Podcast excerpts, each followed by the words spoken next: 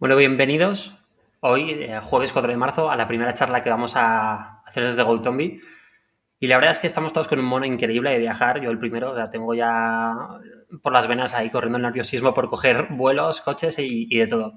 Pero todo llegará a su tiempo. Entonces, mientras tanto, como no podemos salir, no podemos movernos como nos gustaría, qué mejor forma que intentar acercar a nuestras casas a través de un medio que no tiene fronteras como es Internet el gente top del mundo de la fotografía, guías, biólogos, gente pues, de conservación, de muchos campos. Entonces, hemos querido montar desde GoTombi una serie de charlas. La idea es una semanal y os iremos informando a través de ello en las redes para que disfrutemos juntos un poco de todas las experiencias, aprendamos y cada día descubramos, descubramos más, perdón, para cuando volvamos a salir y estemos en ese terreno.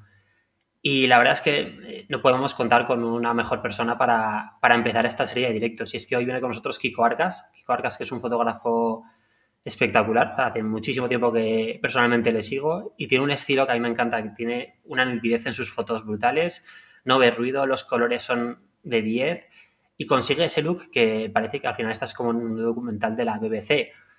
Y bueno, realmente para que seguir hablando yo, si cuando nos puede contar él todo lo que sabe, sus secretos y que entre todos le vayamos preguntando y sacándole esa información. Así que nada, Kiko, bienvenido por aquí. Espectacular, hace muchísimo tiempo que personalmente le Kiko, ¿me escuchas? Tiene un estilo que a mí me encanta. Tiene Tengo con retorno, a ver. No ruido, los colores son. Bueno, sí, cosas en directo, esto es lo que solucionamos. Que parece que al final estás con un a ver. BBC. Ya perdonaréis, pero estas son cosas que pasan. Pico, ¿me escuchas? Vamos en directo, pero no. Vamos a ver si conseguimos solucionarlo. Mientras tanto, bueno, que puedo hacer? Enseñaros fotos suyas que me parecen espectaculares, a ver si conseguimos arreglar esto. Que estábamos, pues, iba todo perfecto, pero ya sabemos que estas cosas a veces fallan. Y eh, vamos a ver si le puedo decir que reinicie la pestaña se ha colgado ahora. Y estas son las maravillas que a mí me dejan aquí hablando con, solo, contando cositas y secretos, digamos. Bueno, secretos que yo, comparado con Kiko, no puedo decir nada. Pero bueno, para que. Vamos a ver si ahora. Kiko. Ahora sí. Ahora sí. por, por favor, no me hagas esto, tío. Madre mía. ¿Qué tal estás? Bienvenido. Te has perdido toda la introducción. Te he echado unos piropazos increíbles. No, te estaba viendo por el móvil por Instagram. Ah, vale. Estaba escuchando y digo, me oigo a mí mismo. No, no. Ahora bien. Ahora bien, ¿no? Ahora bien, sí. Vale, Joder, aleluya. Antes no te habíamos perdido por completo. Ahora. Nada, lo que estaba contando, que pues, joder, que es que tenemos una persona de 10 para empezar con esta serie de charlas. Si quieres un crack, eh, bueno, solo con los logros que tienes de, aparte de concursos fotógrafo de Fujifilm. Vale, o sea, ¿qué, ¿qué puedo decir? Déjalo un 5 y un 6. 5 puntos, gracias. bueno, ¿qué tal? ¿Todo bien? Todo bien, todo bien. Con ganas de, la verdad, soltarte, tengo aquí una ristra de preguntas, pero también quiero que la gente nos, nos cuente pues, esas dudas, porque para quien, digamos, no esté tan metido o no haya conocido tu trabajo, claro. yo lo digo, me parece que es espectacular lo que consigues con, con tus fotos, porque tienen un look que en poca gente, y yo el primero conseguimos, porque tienen esa, ese punto de nitidez, ese, esa sensación de color que es real, que no es un color falso, que, que te llena, o sea, que es que es lo que te digo, antes lo he dicho, que parece que estás como en un en un documental de la BBC y es que es verdad. Y, y yo no voy a preguntarte por cómo empezaste en esto porque hay entrevistas que hablan de ello y, sé que empezaste como pajarero, y, sí. que es una palabra que suena muy, muy de noche, pero también sí. de noche, sí. Eso sí, que luego te fuiste metiendo en la fotografía poco a poco, pero digamos que fue antes el huevo que la gallina, ¿no? En tu caso. Sí, yo empecé con. Tenía 10 años con mi hermano viendo pajarillos y tal, con los prismáticos, la guía de aves y una cosa con el tiempo fue llevando a la otra y hasta que un día descubrí con, gracias a mi cuñado, a Marcos Veiga, que es un excelente fotógrafo también, el, poder estar más cerca de las aves, ¿no? Pasamos un poco de la fase observación, que bueno, la observación en día de hoy es, es primordial para hacer buenas fotos, ¿no? Un poco, mi hermano entró a la facultad, ya nos metimos un poco más en la parte científica, con el alineamiento científico de aves y todo eso. Pero a mí ya me picó el gusanillo de tener, eh, en vez de las aves en la mano, tenerlas, digamos que en su medio natural, sin... Sin, sin cogerlas, digamos, o que también tiene su función, lo de anillar y demás. Entonces, pues nada, descubrí un día eh, el meterme en un escondite de tela putre que me hice recuerdo que mi primera ave fue un martín pescador, lo tuve a dos metros y salí tan flipado. De eso te estoy hablando, era 20, casi 25 o 30 años. Pues. Antes de ayer, si estás hecho un chaval. Antes de ayer, sí. cada vez me hace más viejo, cada vez que pienso eso, madre mía. Y parece que fue antes de ayer. Pues sí. ¿Y qué consideras más importante para poder fotografiar correctamente a fauna, ya sea aves, ya sea grandes mamíferos tipo un oso? ¿Crees que es importante como empezaste tú el hecho de conocer a los aves, conocer a, las aves, perdón, a los animales, aprender etología, su comportamiento animal de cara, pues sé que cuando se mueven así se van a posar, sé que cuando actúan de esta otra forma se van a mover de cierta forma. Digamos que cómo aprendes sobre el comportamiento de la fauna para poder trasladar eso a la fotografía y que consigas esas fotos que, buscas. yo creo que eso es primordial. Sin eso yo creo que no hay foto, porque a mí, lo que te decía, yo con una experiencia, empecé con unos prismáticos con 10 años, eh, tengo 45, voy para 46. Son muchos años de mucho pateo en el monte, mucho anillamiento. El anillamiento te da una experiencia espectacular. Estás con las aves, las ves, sabes dónde buscarlas. Eh, entonces, si quieres, por ejemplo, fotografiar es un martín pescador, no te va a ser en medio del monte, en medio de un pinar, ¿no? Eh, no, claro, eso sí sería curioso, por lo menos. Pero bueno, es que me lo tienen preguntado, ¿no? Y mira, y para hacer esto, a ver, tendrás que. Pero primero son muchas horas de, guía de aves y prismáticos y buscar y buscar y patear montes, que no te queda otra. ¿Y dónde, dónde eh, aprendes tú el material? Es, es, entiendo que parte será lo que tú aprendes con la experiencia, en base a lo que vas viendo poco a poco, pero entiendo que también eh, pues consultarás o guías, o guías de campo, charlas de gente. Hoy en día eh, todos tenemos internet y con internet tienes, hasta puedes llevar las guías en el, móvil, ¿no? Pero antes era, antes y se sigue haciendo. Yo, de hecho, tengo mis guías de aves, tengo unas cuantas y siempre me gusta llevarla, que sí, que está muy bien en el móvil, ¿no? Pero tu librito, a mí no sé, tiene ese romanticismo chulo, ¿sabes? De, esa época, ¿no? De hace cinco años que decíamos antes. De hecho, mira, un cambio de prismáticos hace el año pasado y, eran unos prismáticos que llevaban conmigo desde segundo debut. Casi nada. Me ha mi madre, unos Kowa de hace y ahí están. Y ahí siguen. pero bueno, ya tocaba cambio, ¿eh? Sí, no, ya, ya había llovido. Cuando estás mirando, digamos, eh, estás esperando para la fotografía, eh, en una entrevista oí que decías que estabas pues entre prismáticos, cámara. ¿Cómo juegas con ello? Digamos que tú estás observando con los prismáticos y, te pones en la cámara cuando crees que va a estar la foto. Porque yo, por ejemplo, que ya digo, no, soy experto ni mucho menos, aquí el maestro eres tú, pero yo digo, hostia, me cuesta coordinar, digamos, con uno por el movimiento de que se mueve el pájaro, se mueve el animal o lo que sea, si tengo que estar ya cambiando entre prismáticos y cámara, me pierdo. No, yo, a ver, por ejemplo, hay varias maneras de trabajar, ¿no? Eh, una es, vale, llevas la cámara contigo, pero muchas veces eh, llevas los prismáticos mismo en el coche y vas observando, ¿no? Y, por ejemplo, eh, quiero fotografiar el alcaudón rojo. Pues lo primero que hago es irme al sitio, esperar a que sea la época correcta llegan en mayo, eh, localizar esos puntos donde estaban el año pasado criando, siempre van a criar al mismo sitio, con los prismáticos haces mucho trabajo de campo antes de hacer nada.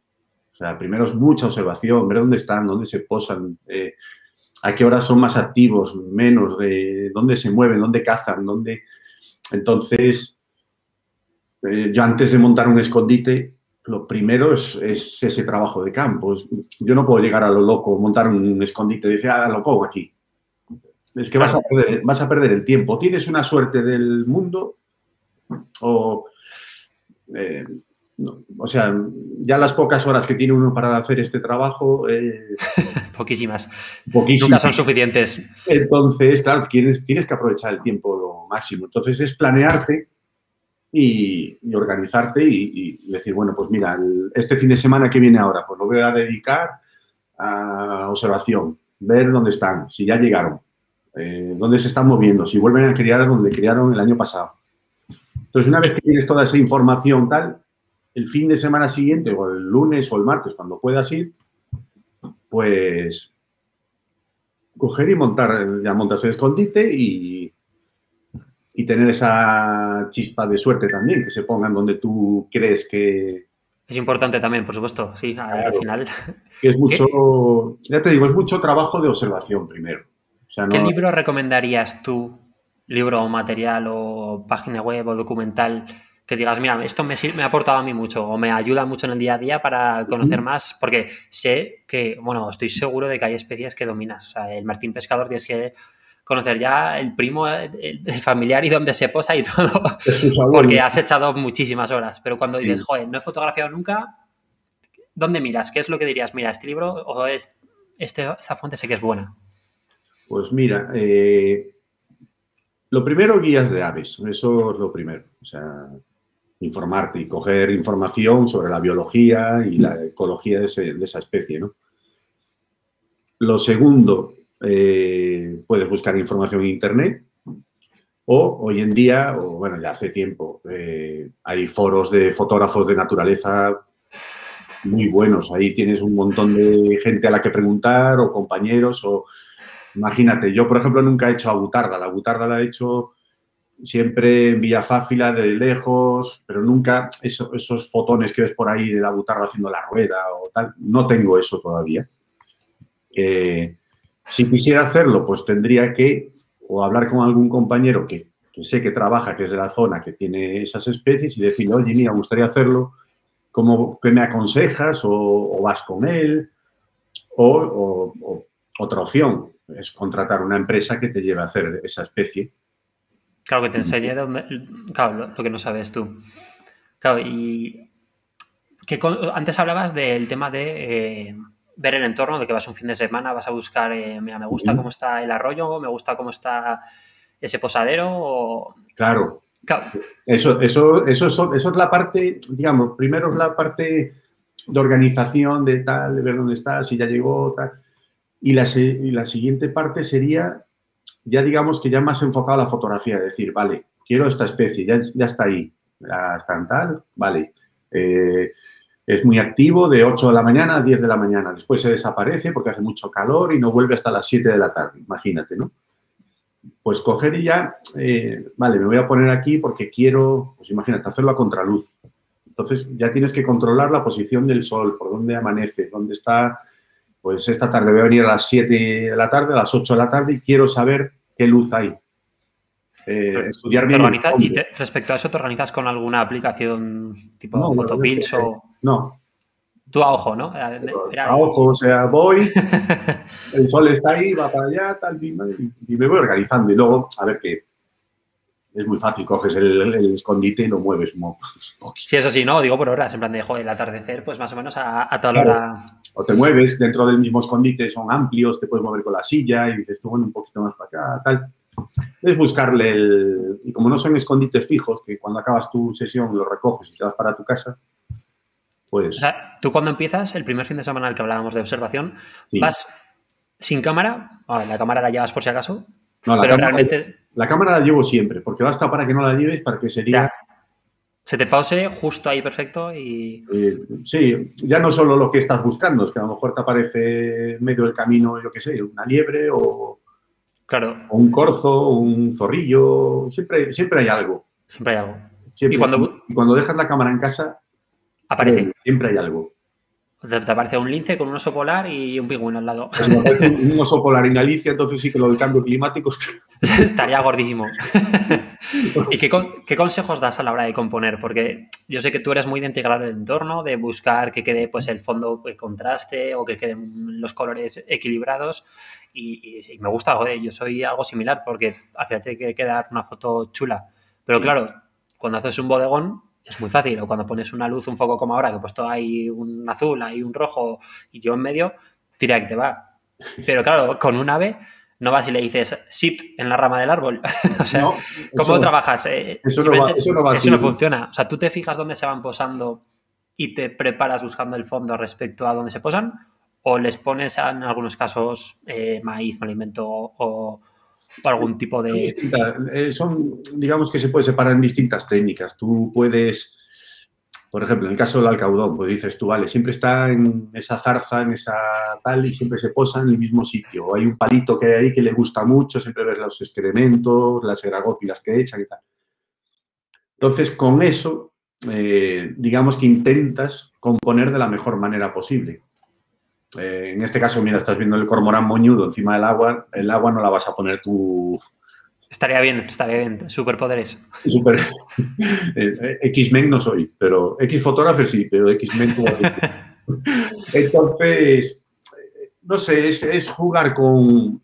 A mí me gusta mucho, por ejemplo, si voy a hacer fotografía en un bebedero, un comedero, ahí sí ya planeas tú lo que quieres hacer. Por ejemplo, un petirrojo. Y llegas y dices tú, vale, pues quiero hacer el petirrojo con el reflejo del agua, pero me gusta en esta posición, tal. Entonces ahí... eh, Claro, pero por ejemplo, yo antes he visto una foto, te la voy a poner ahora por aquí. Esta, Sí. esta fue de casualidad. ¿Está preparado? O sea, preparado, que decirte, el- has puesto tú ahí la rama y no hay Esa rama que se la puse posen. yo porque tienen el- el- los nidos en este sitio, lo hacen en el suelo. Entonces, si se van al suelo, es imposible fotografiarlos. Lo que haces es poner una pequeña perchita. A ellos, a los abejarucos les encantan las perchas. O sea, les pones cualquier ramita tal y, y te la cogen enseguida, ¿no? Y entonces lo que hacía era, eh, le puse la rama y es esperar a ver dónde se suelen posar.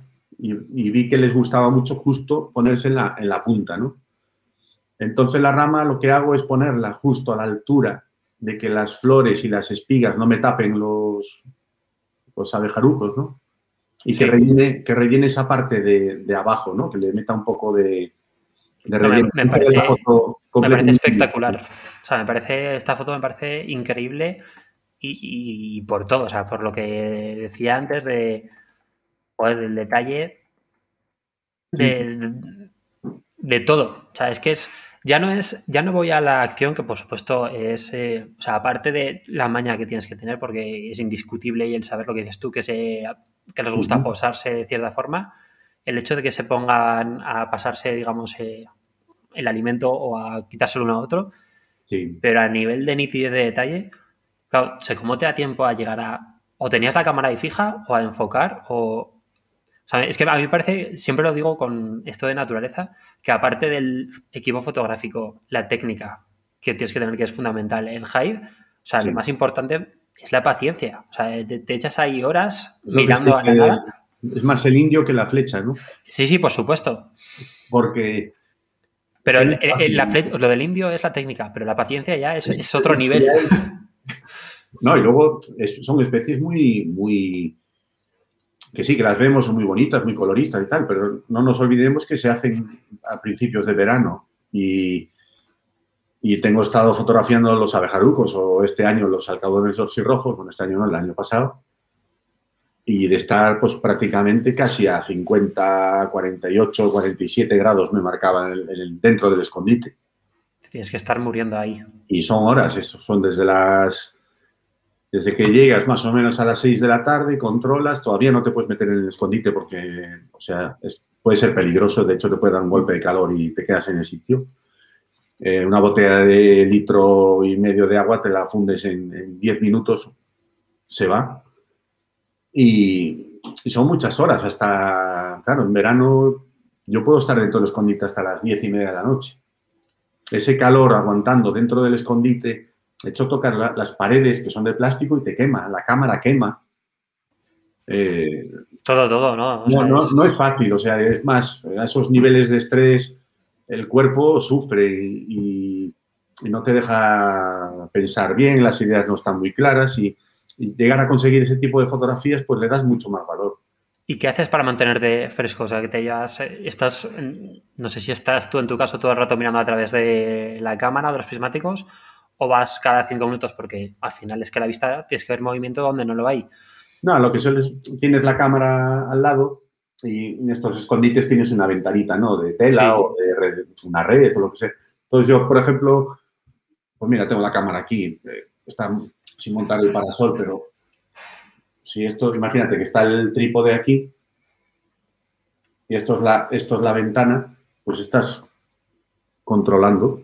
Entonces cuando viene, Sí, no, quiero decir, en el aspecto de eso, de mantenerte despierto, de que tienes la mente que se, al final a esas temperaturas que no, que no te da, Sí. te da casi para pensar bien, joder, es que tienes que estar eh, también con la mente ahí pensando en algo para que no, para No, no a veces te distraes con el móvil y tal, pero ya te digo, eh, eh, a veces es que hasta el móvil eh, quema. Dentro del escondite lo dejas en el suelo y le vas a echar la mano y te quema. Sí, claro. Y, hay que tener un poco de, de dureza mental, porque es que es muy duro. Pero Es muy entrenarlo. duro. La ropa te sobra toda, no te pones en pelotas por el medio del campo porque no es plan, pero Tampoco creo que haya mucha gente por ahí alrededor, ¿eh? Bueno, pero vamos para, que aparezca eso seguro también. parezca medio pueblo, ¿no? Pero, pero sí, te, sí te quedas en bañador o en un pantalón corto y, y- y es sudar y sudar y sudar, un calor que de verdad que te da...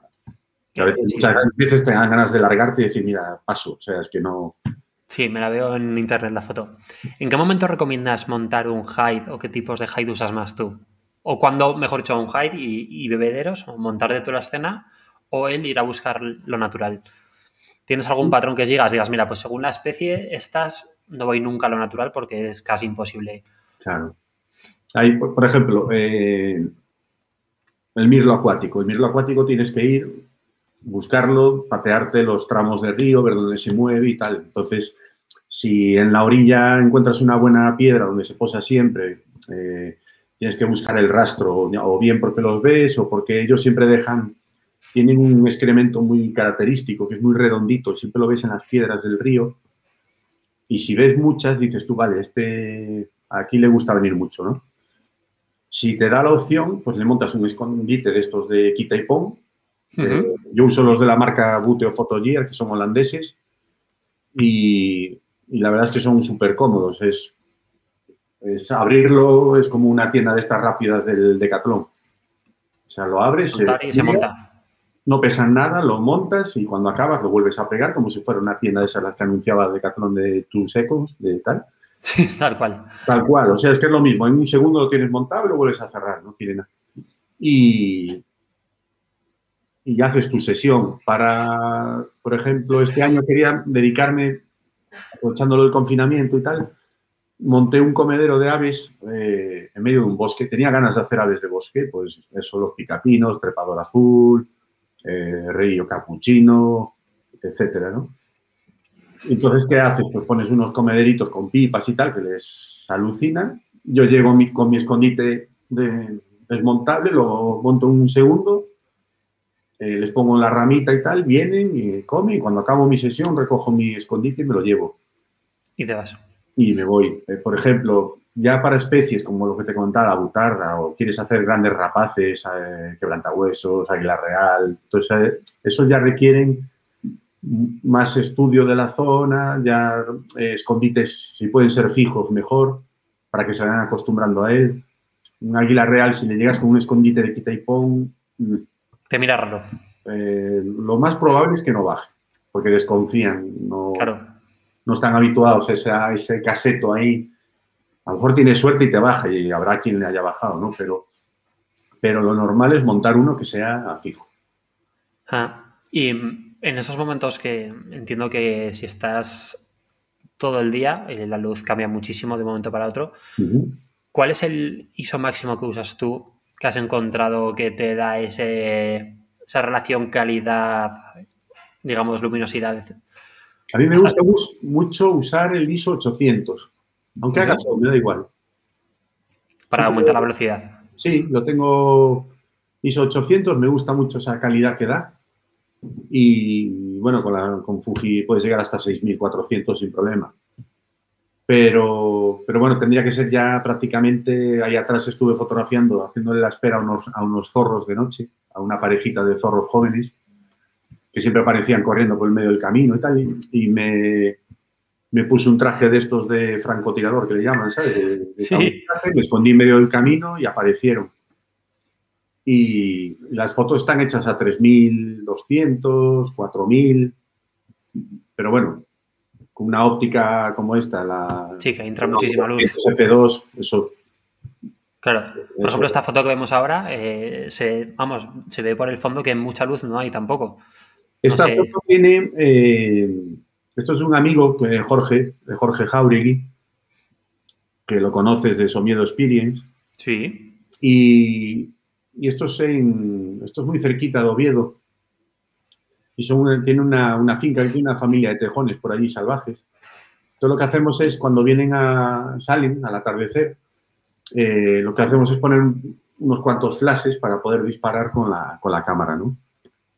Entonces, por, eso, por eso se ve esa iluminación. Si no, eso estaría de noche completamente, eso sería oscuro completamente. Claro, sí que veía del, del lado derecho como eso más luz que en el lado de, Sí. de izquierdo. y- O hay una luna llena increíble ese día. o- Es que lo que intentas es con los flashes es recrear esa luna, ¿no? Que no, que no parezca un estudio.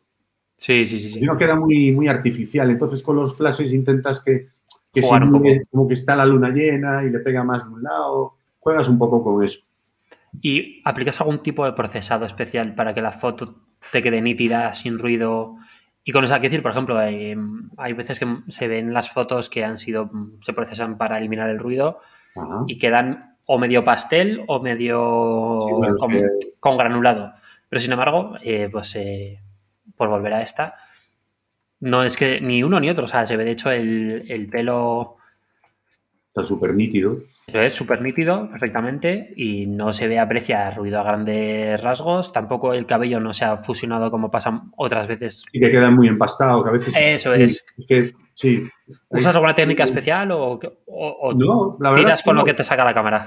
Si, si, si tiene un pelín de ruido, yo para eso soy bastante, por decirlo, pijotero. O sea, si tiene ya ruido de más, la borro, ¿no? es que no me gusta. Entonces, lo que. Hay un, un programa que se llama Topaz, el Topaz de Noise, que Sí. lo, lo puedes meter Buenísimo. dentro de, del Photoshop o lo que sea. Y, y ya te digo, siempre me muevo una escala que pueda ser entre 0,2, 0,4, como mucho 0,7, 0,8. Ya todo lo que pase de ahí, para mí empasta de más. O sea, le meto un lavado a la imagen que, la, que para mí la, la destroza. Sí, totalmente, que no es... Yo tampoco soy muy hábil ni con fotos, ni nada. Es que aparte me da pereza. O sea, si yo pongo la foto, la veo, le meto a lo mejor una eso, reducción de ruido y, y poco más. Ya con los propios perfiles de color que tiene Fuji, Elastia, Belvia, todo eso ya.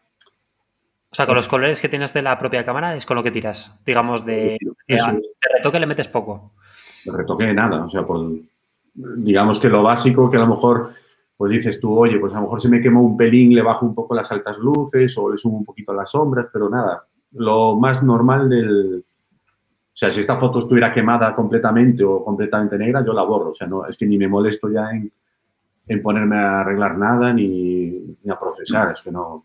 No, ¿para qué? Sí, sí, te entiendo. O mala es mala, fuera. No, sin compasión, además.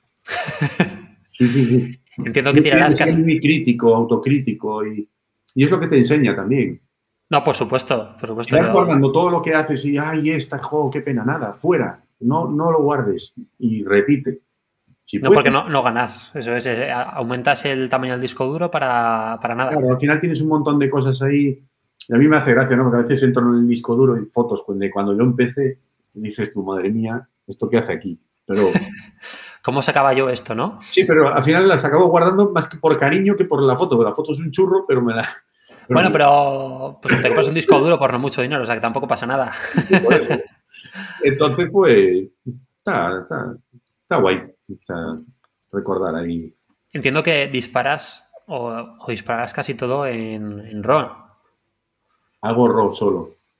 No hago JP. Yo proceso, o sea, proceso. No, como, digo, como dices, eh, no proceso, digo, igual me está colando aquí los JPEG y estoy, estoy flipando ya con lo que con lo que saca y yo aquí perdiendo el tiempo con. Siempre, siempre lo hice y, y por lo que he escuchado y lo que me han contado y de otros usuarios y tal, por ejemplo, en Fuji, que saca lo- los JPG son, o sea, eh, son impresionantes ya directo de cámara. Prácticamente no tienes que hacer nada. Pero bueno, yo creo que es costumbre. Yo siempre he hecho RAW desde que empecé. Siempre. Ajá. Y Y gusta, digamos que tienes ese, como ese negativo ahí, lo abres, No, y que si quieres tocar, puedes tocar mucho más, claro. claro, y lo tienes ahí. El JP, cada vez que lo vas abriendo, en Vas perdiendo. perdiendo información, no sé, no me... Otra opción, hacer RAW y JPEG a la vez. Las cámaras hoy en día te permiten hacer, Sí, te genera ya el JPEG de ese RAW. que yo creo que es la mayoría de lo que hace. Pero al final eso pierdes la profundidad de, pues, del JPEG, que suele ser 8 bits, a los 32 que puede tener el RAW de, de la cámara. Por eso. Entonces, yo siempre RAW. Son costumbres también, ¿eh? Oye, No, pero es bueno por lo que comentas, que al final puedes recuperar muchísima más información y es importante en Claro. fotos que o no has conseguido esa luz que quieres o que te has equivocado y la has eh, sobreexpuesto, o etcétera, etcétera. sí, sí, sí. Y a velocidades altas, ¿eres de los que eh, apagas el estabilizador de la lente y de la cámara o lo dejas encendido siempre? Porque no sé si has leído ahí. El estabilizador, yo sí, si, si estoy tirando a pulso, estoy haciendo aves en vuelo, lo pongo. O estoy haciendo vídeo y estoy haciendo un paneo o cualquier cosa, lo pongo. Si estoy con el trípode, lo quito. Es- más, la- la- las propias marcas te recomiendan que desactives el, el estabilizador si estás usando un trípode. Eso es. Pero también hay, eh, en, ahí, no sé, has leído, hay gente que en, vamos, en foros y fotógrafos que ahora digamos que comentan que el, cuando disparan al doble de la longitud focal, o sea, si tienes un 300 y estás disparando a uno partido 600, Sí, mejor está, quitar el estabilizador porque puedes añadir pues una trepidación que de la otra forma te ahorras. Digo, a ver si eres de los que van en esa corriente ahora o, o, o no. No, ya te digo, yo sí, sí a ver, eh, si estoy haciendo eso, aves en vuelo y tengo el, el- el objetivo a la mano y la cámara, evidentemente lo conecto, Sí, claro. porque ese, ese, ese balanceo que yo puedo hacer, y luego no todos tenemos el mismo pulso, ni el- hay gente que hace, que tiene un pulso que no le hace falta ni el estabilizador, tienen una técnica a la hora de hacer eh, aves en vuelo que es una pasada. Yo para hacer aves en vuelo soy bastante torpe. ¿Por pulso o por, o por respiración? Que ahí también Yo creo que están las las dos. las dos. Y me tienen enseñado tal. Un buen amigo que se llama Javier, que es Ja- Javier Ramos, que es otro fotógrafo del Copón. Y, y un día haciendo, estábamos haciendo fotografía de. de- estaba aprendiendo a hacer eh, barridos.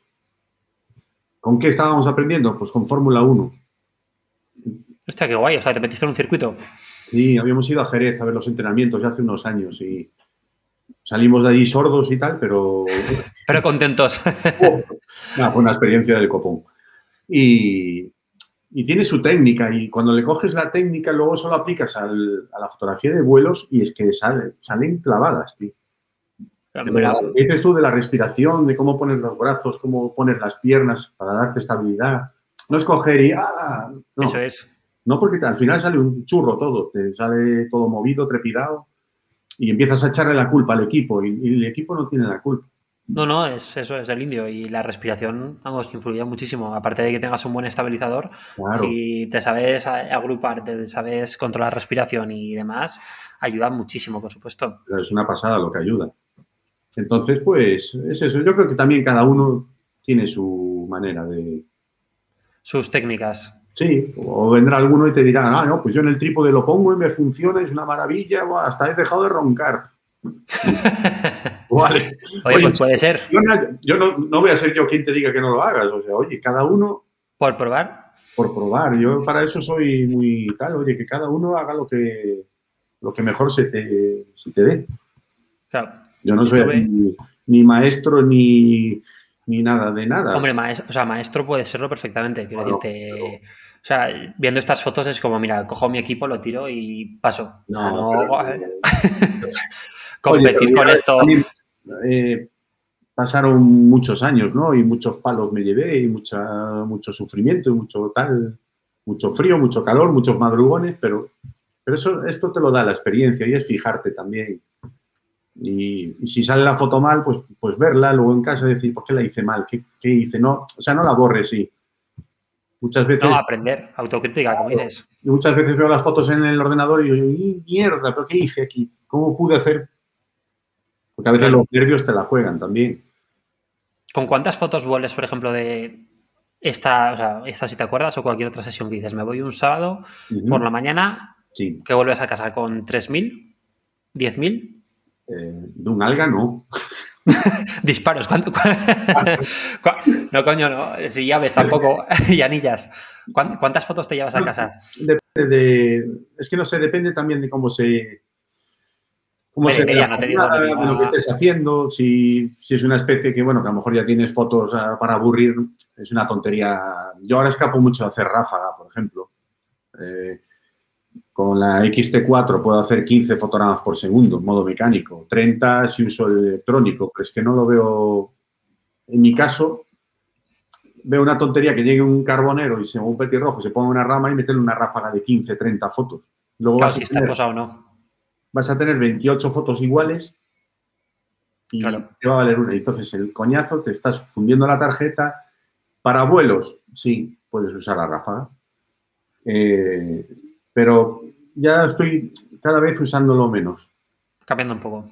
Sí, todo depende de lo que vayas a hacer. Evidentemente, si quieres hacer, ostras, pues que viene un águila real no sé cuántas veces a comer y a ver si la cojo en vuelo. Vale, ahí, Está justificado.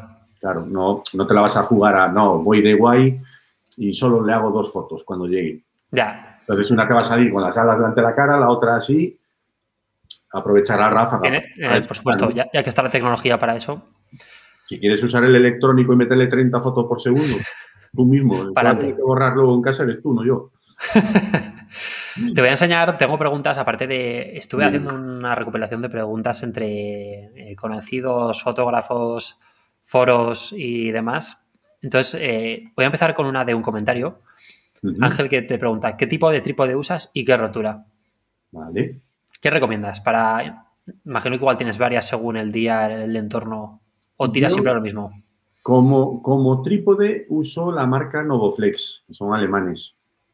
Son unos trípodes, vale que no son baratos, pero yo creo que a día de hoy es de lo mejorcito que hay en el mercado. Eh, ya los, los ves en diseño y todo, es que parecen trípodes artesanales. Eh, yo tengo que darle las gracias a, a Fotofábrica, que son unos buenos amigos que están en Navarra, en Estella, que son los distribuidores de esta marca aquí en España. Y bueno, me dieron la oportunidad de probarlos y tal. Y bueno, Uno- unos cracks, sí, yo también. O sea, te dejo seguir, pero sí, lo corroboro. Gente, gente muy top. Y, y- y, bueno, también me proporcionan las mochilas, las F-Stop, que son, para mí son la, la mejor mochila que hay para el, para el monte a día de hoy. Y, y ya te digo, yo uso trípode Novoflex y, y en rótula me gusta usar, uso la de bola de Novoflex o combino con eh, una de balancín, una Jigsaw. Pasa que es una pena porque tengo el trípode en el coche, no lo tengo aquí. No os enseñaba cómo es la, la, la rótula. ya nos pasarás una foto. Bueno, y como. Bastante grandota y, y con el 200 se, se equilibra muy bien, ¿sabes? ¿Que has preparado ya la- el coche para mañana o qué? ¿Eh? ¿Has preparado el coche para mañana ya, para salir? Lo tengo fijo el trípode en el coche. ya, ya está, está ahí soldado. Y son trípodes que son. ¿Qué consideras tú importante? Me viene a preguntar respecto a esto. ¿Que sea un trípode pesado o que sea un trípode ligero? Porque tenemos. Digamos, para elegir los que son de fibra de carbono, que no pesan nada, que en la mochila se agradece para la espalda muchísimo. Sí. Pero es cierto que luego, vamos, por ejemplo, en experiencia personal, cuando estás en según qué sitios, tener un trípode que pesa más. Es como más robusto, se nota más. A mí me gustan mucho los de aluminio. A mí me gusta que pese, que sea. Sobre todo aquí porque también eh, depende de dónde vivas, ¿no? Por ejemplo, yo hago mucha fotografía de temporales y de cuando hay estas borrascas así profundas aquí en Galicia, pues necesitas un trípode que te dé estabilidad. Quieres hacer vídeo, quieres hacer ciertas fotos y necesitas algo que muchas veces con el viento que hace es que no, no eres capaz ni de abrir la puerta del coche para salir. Entonces necesitas algo potente. Eh, la fibra de carbono, yo la veo muy útil a nivel de, pues si vas a, pate- a pegarte una pateada bastante grande por el monte o si te vas de viaje. Si quieres irte, yo qué sé, imagínate que te vas a Yellowstone a hacer fotos, pues si te puedes llevar un trípode de carbono en la maleta, pues mejor.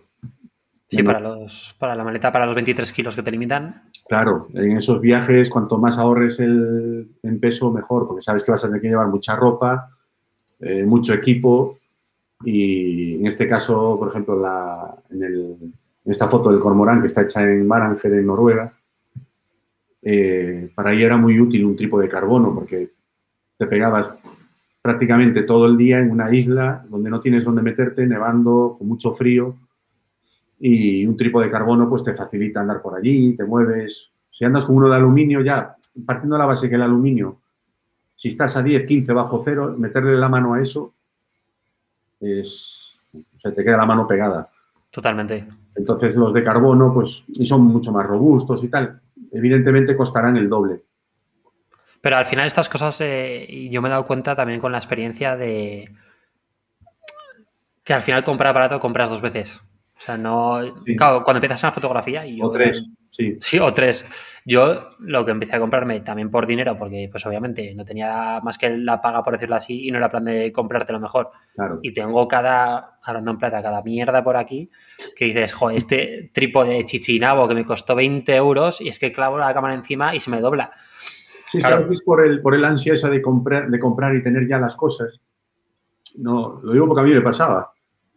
Eh, es preferible esperarte un poquito, ahorrar un poco más, que vale que las cosas son... Todo lo bueno es caro, pero...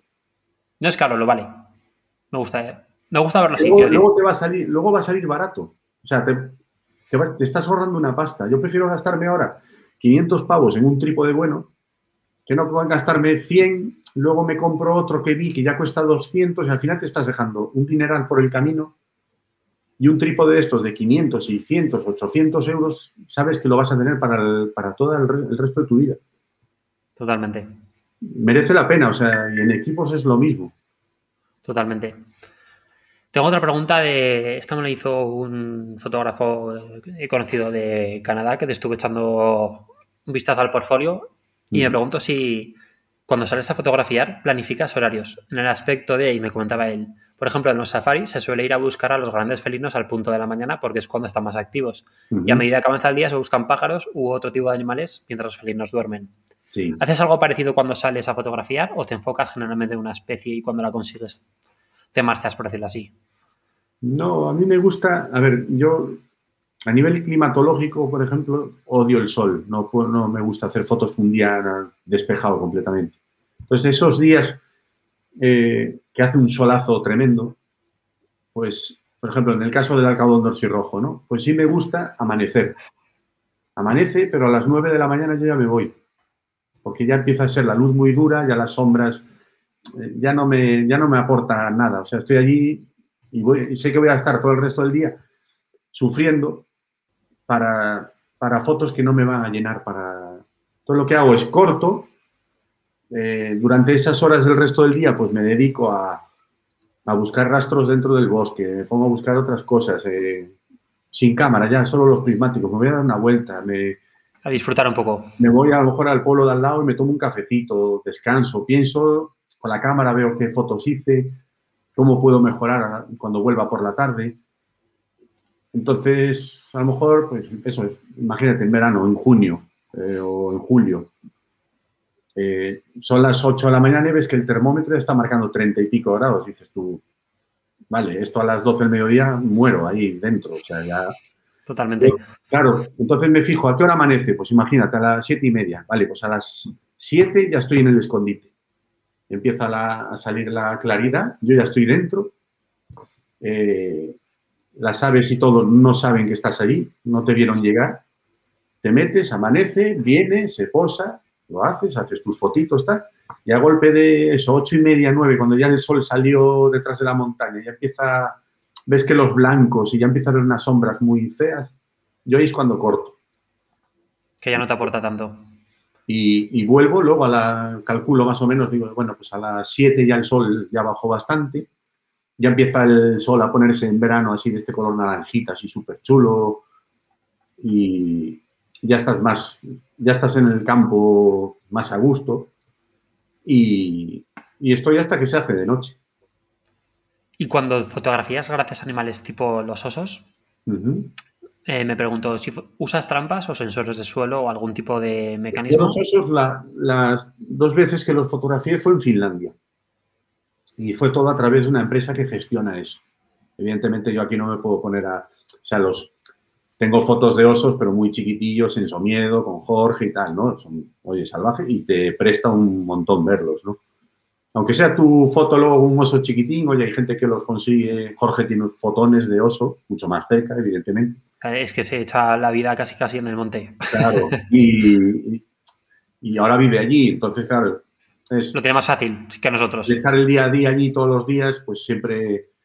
En mi caso, pues las veces que, que, he ido, pues oye, he tenido suerte, lo he visto, ver los rastros, ver las huellas de los osos ahí, son miedo, los excrementos, dices, joder, esto, esto es de esta mañana, estuvo aquí ver las ramas de los cerezos partidas y tal. Y, luego a lo mejor lo ves en, en, la colina de enfrente, chiquitín, ¿no? Pero... Te hace ilusión. Joder, si te hace ilusión, es una pasada. Sí, sí, totalmente. Y, y, en Finlandia ya es una empresa, o sea, ya es una empresa que te gestiona el dormir allí, eh, te meten en el escondite, te meten a, a, las 5 de la tarde, desde las 5 de la tarde hasta las 7 de la mañana, tienes que estar dentro del escondite. Los, los osos suelen salir a las 9, 10 de la noche pero claro, es Finlandia, es verano, eh, hasta las 2, 3 de la mañana tienes luz. Pero, digo, eso, pero digamos que tú las fotos que has sacado ahí es todo de, de cámara, no es de. No es haber puesto trampas de barra, de barreras no, o, o, similares. Eso estás dentro de un escondite con la cámara y tal, y, y es esperar. Echar esperar. ahí dentro dos, tres días, cuatro. Lo, lo que toque. ¿Y qué tipo de, de, de cámara, digamos, recomendarías a una persona que quiere iniciarse en esto? Que le gusta la fotografía, quizá, que está sacando fotos con el móvil o con. No, yo lo de todavía no soy de los que no lo veo, ¿sabes? No, por eso te digo, ¿qué, ¿qué, ¿qué, equipo de, recomendarías tú para empezar en la fotografía de naturaleza? Pues yo ¿O en qué tenían que fijarse? Yo te voy a hablar de, de lo que conozco de, y de la Sí, marca sí. en la que trabajo, ¿no? Por ejemplo, Fuji, Fujifilm acaban de sacar ahora mismo la, hace, hace poquito la XS10, una cámara que es, que es un pepinaco, eh, es chiquitilla, eh, digamos que es la, por decirlo de alguna manera, la hermana pequeña de la XT4, ¿no? De hecho tiene el mismo sensor y todo, pero es muy, muy pequeña, muy práctica. Eh, puedes grabar... Más económica. Más económica. Eh, puedes grabar en 4K, también hace ráfaga, tienes... Es una pasada de cámara. Y, y, y, como sabes, hace poquito eh, se, se, presentó, yo colaboré con Fuji, ¿no? Es el nuevo, el 70-300, el nuevo zoom. Es un zoom que pesa 500 gramos. En cámara, en XS10, al ser APS-C y multiplicas la focal por 1,5, pues tienes en, en menos de, yo creo que no llegaría al kilo el conjunto cámara-objetivo tendrías un 400 milímetros, 430 milímetros, estabilizado a prueba de, de, Sí, es una maravilla. De lluvia, de polvo, está sellado y, y da una calidad y tiene un buque, un, unos fondos brutales. Y dices tú, Dios mío, eh, lo que hubiera dado yo por esto cuando yo empecé. Hace unos años. Es claro. que es una pasada, es que yo creo que han sacado ahí dos, dos piezas muy claves para alguien que quiera empezar o un profesional o en mi caso que quiero llevar un segundo cuerpo o que no te pese mucho o me, apetece, me, quiero, me, apetece, pegarme una pateada de 15 kilómetros por el monte y no quiero ir muy cargado, ¿sabes? Sí. Me llevo esa camarita con el 70-300 este y sé que si veo un corzo, veo un jabalí o veo lo que sea que se me atraviese, lo voy a poder fotografiar sin problema ninguno. Y que para gente más avanzada quizá o que lleva más tiempo, uh -huh. ¿Cuál dirías tú que es el accesorio que más se infravalora? ¿O qué accesorio recomendarías como parte fundamental del equipo que dices, no me lo habría planteado, pero mira, me ha salvado eh, de varias o me ha sido muy útil en ciertas circunstancias? El trípode. El trípode. Sin duda. Yo o sea, ¿crees que, que, se infravalora? Sí, porque siempre lo de, ah, esto es un coñazo, lo llevo, no lo llevo, lo dejo ahí y al final... Sí, sí te entiendo. entiendo. Porque o ves un paisajito con ¿qué quieres hacer? O sea, aguas así sedosas o lo que sea, y dices tu mierda, ¿por qué me dejé el trípode en el...? Que ahora estas cámaras con estos estabilizadores que tienen, puedes llegar a hacer un, fácilmente un riachuelo con el agua, sí. con la cámara a pulso, es una pasada. Pero el claro, siempre te da... Ese plus. Ese plus, se te echa la noche encima y a lo mejor tienes un corzo delante comiendo dices tú, joder, si Te enti- te entiendo perfectamente. pues, me permitiría hacer algo más, te permite subir la velocidad, si estás a pulso, ¿sabes? Es jugar un poco... Sí, te entiendo porque lo que dices me pasa a mí muchísimas veces que digo, "Uf, mm, dejo esto, dejo esto, joder, es que la mochila me pesa X y al final muchas veces el trípode lo dejas dejando porque dices, bueno, tampoco creo que lo vaya a usar o, o para qué. Claro, o es eso, te apetece, imagínate, estás en la montaña, tienes un atardecer súper bonito y te apetece hacer un time-lapse o, Sí, o hacerte un vídeo. Dices, tú, ostras, ¿cómo me gustaría grabar esto en vídeo? Mierda, el trípode. Y ya empiezas con el... Yo creo que- todo. Sí, o- a ver, la opción es tener para cuando vas con el coche, vas a un escondite y tal, tener un trípode como el que te comentaba, ¿no? De estos grandes, de aluminio o de o fibra de carbono. O, o comprarte de estos que son más chiquitillos, de, también de fibra de carbono, pero pequeño, de viaje. que son- y eso lo pones en un lateral de la mochila, son trípodes que pesan un kilo o menos, y le pones una rótula más, más pequeñita, que no, que no son caras, y, y te saca de más de un apuro. ¿eh? Y saliendo un poco del tema de fotografía, bueno, sin salir demasiado, ¿qué destino te falta y qué sueñas con él eh, para ir? Espera, empieza a anotar. Saco libreta. Saca O la empieza, libreta. o empieza en la pared. Una libreta que empiezo. Madre mía. Nada, uno solo puedes decirme. Uno solo, mira, y te voy a juntar dos preguntas. ¿Qué destino y qué ave te falta?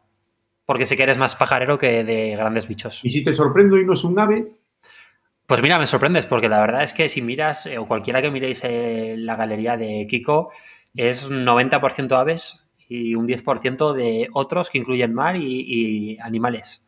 pues yo, mira, mi sueño es eh, ir más allá del- de donde estuve en el Ártico, que es ir a Svalbard, a las islas de Svalbard arriba en Noruega, y es fotografiar el zorro ártico. El zorro sería tu top. El zorro ártico. Sí. Qué guay. Zorro ártico, hemisferio norte, ¿eh? hemisferio sur, bueno, eh, el leopardo, tío. Te has puesto unos objetivos interesantes, no te digo que no. Buah. Me ha faltado ahí el leopardo de las nieves ya para culminar, ¿no? Y- como, como facilito. No, por otro lado, sí. Pero sí, de, en África me encantaría. El leopardo me, me flipa ese bicho. Una mirada que no. Mira que los Es- leones y todo eso, sí, tiene que ser espectacular ver uno, ¿no? Pero, pero el leopardo para mí es, es el. El, es el leopardo es el tío. Es, es muy top. O sea, eh, no, no te lo voy a negar, pero mira, el leopardo es algo que también, eh, esa mirada, bueno, que ilustra pues nuestro logo y el fondo que tengo ahora, o tenemos ahora de directo, es otro, otro también soñado. Pues sí. Y, y nada, comentar que, bueno, con Kiko nos vamos a, a Somiedo en mayo, para que nos cuente todo esto en Sí, persona. Si nos dejan, sí, porque estamos a la espera de cómo están las fronteras. Sí.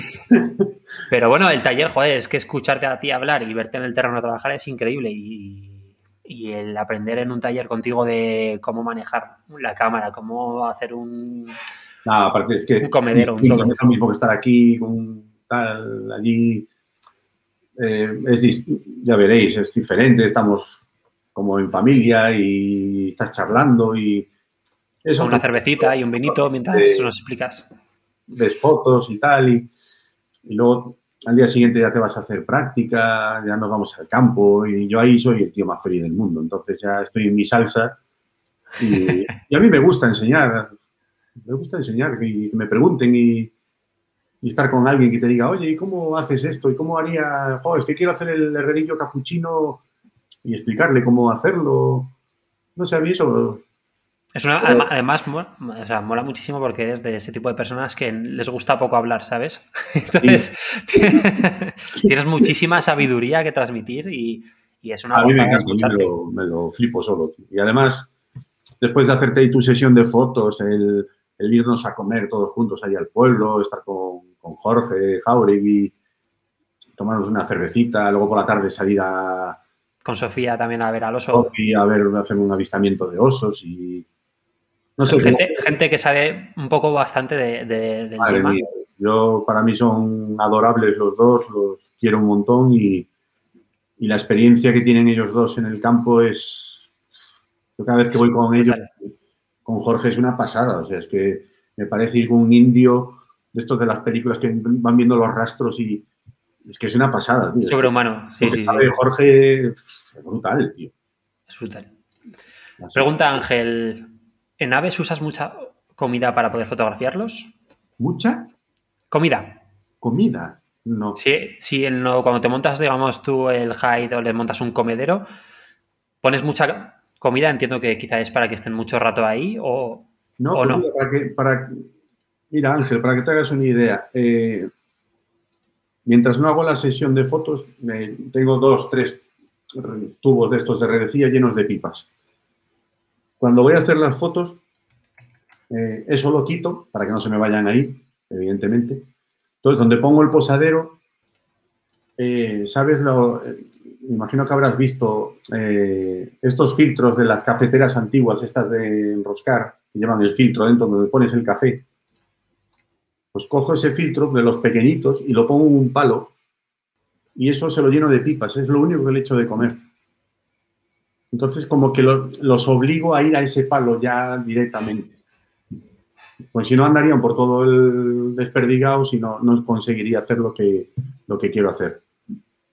Entonces, si tú les pones mucha comida por ahí desperdigado o yo qué sé, te montas un comedero de estos de mesa con el musgo, el tronco, tal, y les echas ahí comida a- eh, es muy fácil que lleguen, la cojan y se vayan, ¿sabes? No, no consigues interacción entre especies ni, ni forzarlos un poquito a que se queden un ratito posados. O sea, tienes que, que entretenerlos, digamos, para que sigan ahí. Sí, porque es que si no llegan, cogen y se van. Entonces, si, si les deja los comederos por ahí colgados, eh, vas a tener un carbonero aquí, un herrerillo allí, el petirrojo ahí abajo. Entonces intentas concentrar todo mientras haces tu sesión de dos, tres horas de fotos, que vayan ahí.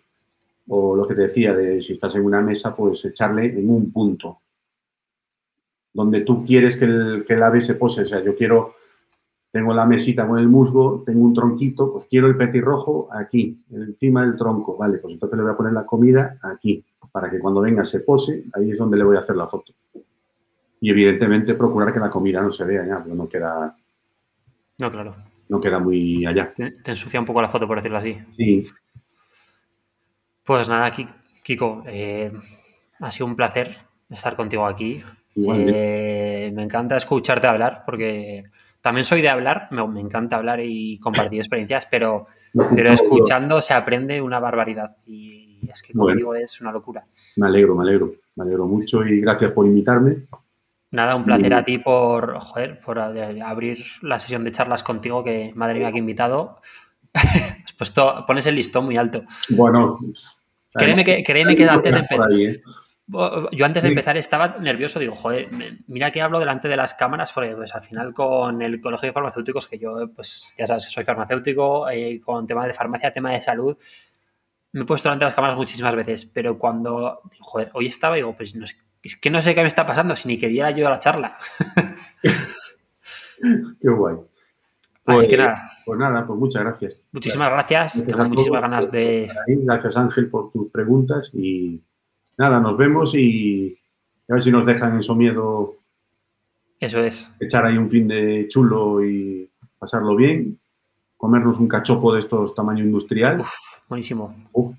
Y, Me estoy poniendo ya, estoy salivando ya para esta hay, noche. que, hay que avisar a Jorge para que vaya poniendo la sidra a enfriar y nada, Eso es. lo vamos a pasar bien, eso garantizado. Por supuesto. Sí, porque ya lo dijimos, que el- ese fin de semana todo lo que sea de cursos con la sidra, el vino o la cerveza y, y, y de buen rollo. mira, lo, lo más importante de todo esto, de la fotografía, que está muy bien y todo tal, y- pero lo importante de todo esto es que la gente que no se olvide que tiene que disfrutar. Si no disfrutas haciendo esto, eh, dedícate a otra cosa. O sea, sal y disfruta y si no consigues la foto no pasa nada, ya volverás, ya la harás, ya... Disfruta de la naturaleza, que es un regalo que tenemos ahí. Com- comparto totalmente. No tiene sentido estar haciendo algo que estás a disgusto Ah, o que no estás pensando, no ¿qué hago aquí? Y, y nos metemos en la cabeza que queremos el concurso y no sé qué. Eso es lo de menos. Tú haz tus fotos y vete para casa con una sonrisa porque te posó el Martín Pescador donde quieres y, y que llevabas meses detrás de él. Y eso es lo que, te, lo que te llena. Y si compartes luego jornadas con amigos y, y te tomas esas cervezas y unas buenas risas, al final te vas a acordar de las risas, de los amigos y del Martín Pescador, a lo mejor te acuerdas. Por la foto. Eso pero, lo- pero de las risas seguro, por supuestísimo que sí. Ya verás. Pues nada, Kiko. Nos vemos en breve y, y con los nuevos planes a ver si se abren estas fronteras y, y podemos hablar de los otros proyectos que están ahí en el aire colgando. Muy bien. Bueno, Cuida- un fuerte abrazo a todos, muchísimas gracias. Y la semana que viene, en principio, tenemos otro que anunciaremos en breve con, bueno, también gente muy interesante, pero me lo guardo por ahora. Cuídate, Kiko. Uh, no es que me falta de confirmar el día, digo, no sé, ahora se me vaya al garete todo y, y- y ya me la, me la lían. qué bueno. Muchas gracias a todos de nuevo por estar aquí, por seguirnos y, y podéis seguir a Kiko Arcas en Instagram, que es Kiko Arcas tal cual, Tal que cual. te- tiene una cuenta, mira, voy a ponerla aquí, tiene una cuenta que es em, brutal y comparte unos fotones que para mí Ah, los querría. están todos disecados, tío. Todos disecados y Photoshop que te tengo. Que, ah, me, me gritan por el pinganillo que se confirma la charla el día 10 a las 8 y media de la tarde con Ah, Wild. Spirit, que es una. con Fabiola de Wild Spirit, que es una ONG que trabaja en África eh, rehabilitando animales, pero no solo eso, sino que trabaja también en- con la gente local, trabajando en el campo para que se conserve a la fauna y cómo de esa forma se puede repercutir el beneficio en, en- en la población, en la economía y el por qué es bueno que se conserve para que atraigan el turismo y atraigan riqueza de otra forma. Así que lo he dicho el 10. Kiko, espero que estés en la otra parte, ¿sabes? En la pantalla, escuchando y viendo. Estaremos. Y nos vemos en breve. Muchísimas gracias a todos. Vale. Un fuerte abrazo. Chao. Chao. Chao.